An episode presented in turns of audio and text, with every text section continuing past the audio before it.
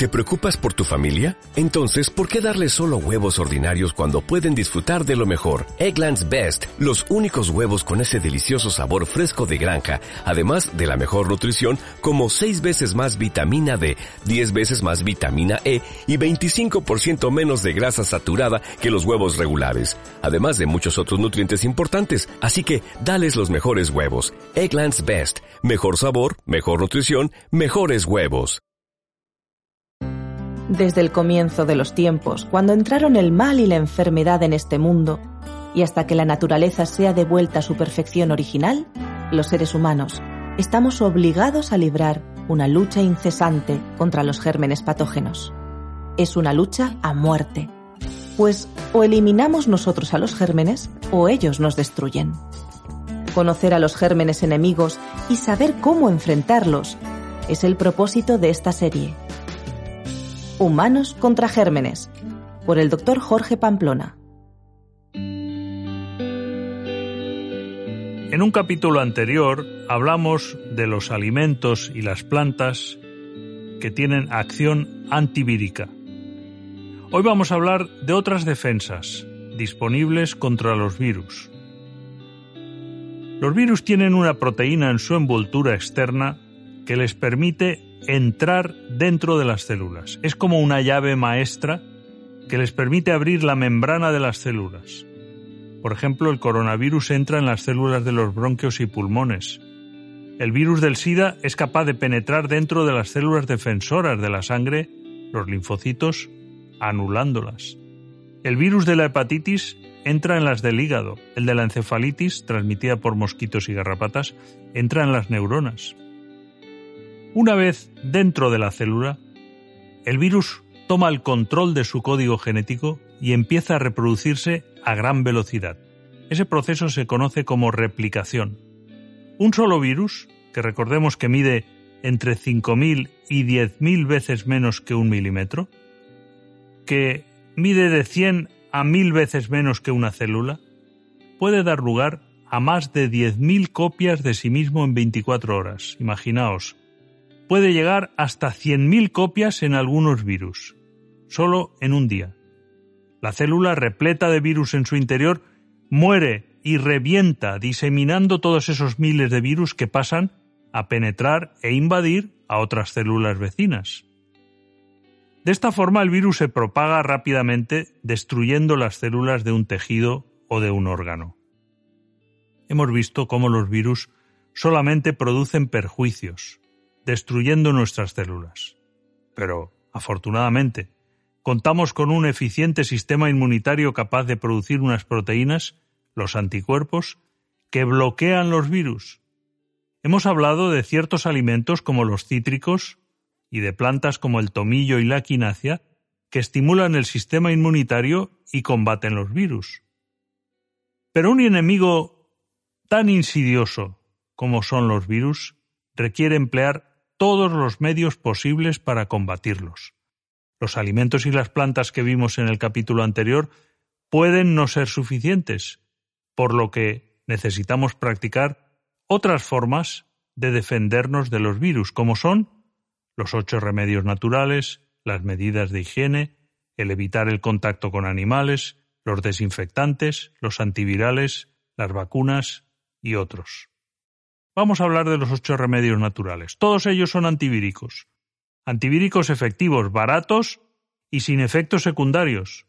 El sol, el aire fresco, el agua corriente por dentro y sobre todo por fuera, la alimentación, a base de semillas como los cereales y las legumbres, a base de frutas y hortalizas, el ejercicio físico, el reposo, el dominio propio, la confianza en un poder superior, es decir, en nuestro Padre amante y celestial, todo ello combate los virus de forma natural y refuerza las defensas del sistema inmunitario.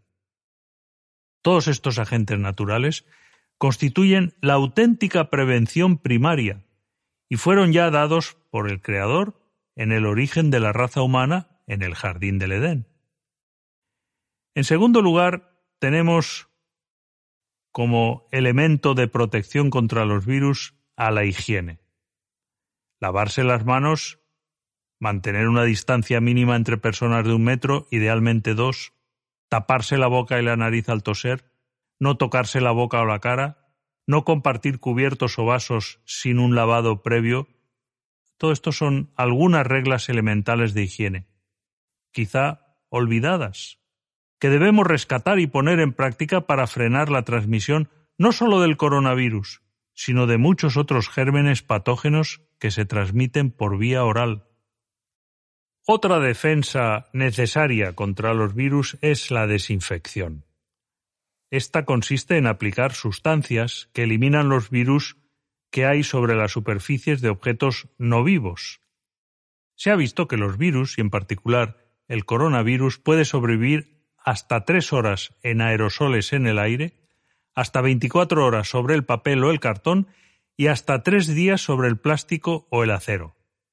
Desinfectantes eficaces para eliminar estos virus, incluso cuando están diluidos, son entre otros el jabón, jabón corriente, la lejía, el alcohol, el alcohol etílico, también el isopropílico, el agua oxigenada, el jugo de limón, el vinagre, la clorexidina, el yodo, el cloruro de plata y el formol, entre otros muchos. El formol fue el primer desinfectante químico descubierto.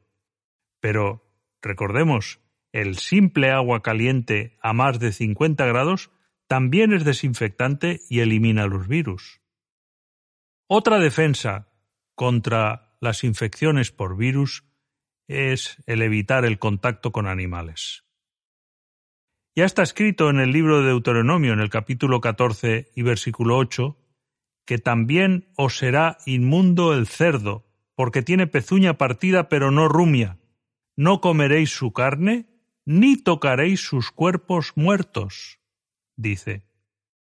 Actualmente los animales siguen siendo el principal reservorio de los virus causantes de epidemias, según un estudio científico que se ha publicado recientemente. En el cerdo hormiguean los parásitos, escribía Elena White hace más de cien años. Hoy sabemos que el cerdo, la rata, los murciélagos y otros animales declarados impuros albergan numerosos gérmenes patógenos, entre ellos muchos tipos de virus, que intercambian entre sí su material genético en el proceso de la recombinación para dar lugar a variantes más contagiosas y patógenas, como ha ocurrido con el coronavirus. Tenemos también defensa química contra los virus en los antivirales. Los medicamentos que se están experimentando actualmente son los antirretrovirales empleados contra el virus de la inmunodeficiencia humana, el VIH, causante del SIDA, y también se está experimentando con buenos resultados con la cloroquina. La cloroquina es un antimalárico usado tradicionalmente contra la malaria o paludismo, que también tiene un efecto antiviral. Dejamos en último lugar, el recurso, la defensa más popular contra los virus, las vacunas. Muchos tienen puesta su esperanza en la vacuna contra el coronavirus, pero hay motivos para no ser optimista. Debido a su capacidad para recombinarse, los virus mutan, cambiando las proteínas de su envoltura, por lo que la vacuna elaborada contra un virus puede quedar desfasada y ser inefectiva contra otros. En otro capítulo hablaremos de las vacunas con más detalle.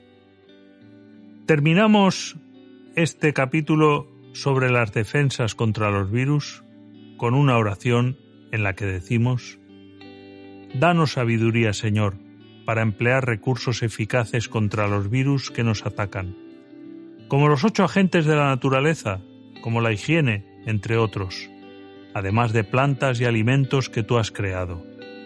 Lo pedimos en el nombre de Jesús. Amén.